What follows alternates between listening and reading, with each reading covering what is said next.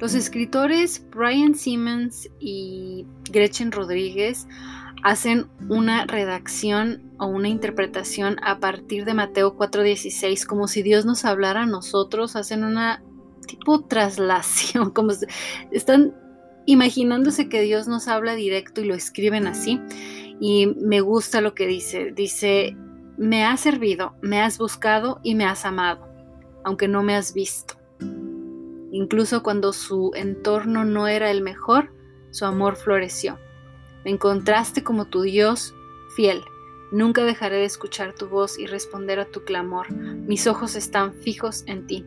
Continúa buscándome incluso en tus lugares difíciles, aunque parezca que la oscuridad está a tu alrededor, y yo seré la luz de la vida dentro de ti.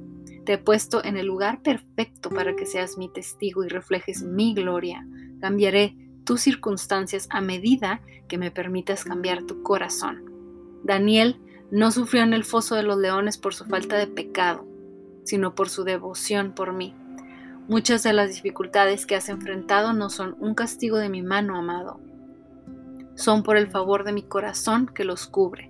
Lo promoveré a través de su dolor mientras me busca y permanece fiel a mis planes para, para ti. ¡Wow! ¡Qué buenas noticias! Nos hablan de un Dios lleno de gracia, de favor, que no nos está buscando castigar y que nos ayuda, eh, hayamos pecado o no, seamos buenos o malos, perfectos o imperfectos.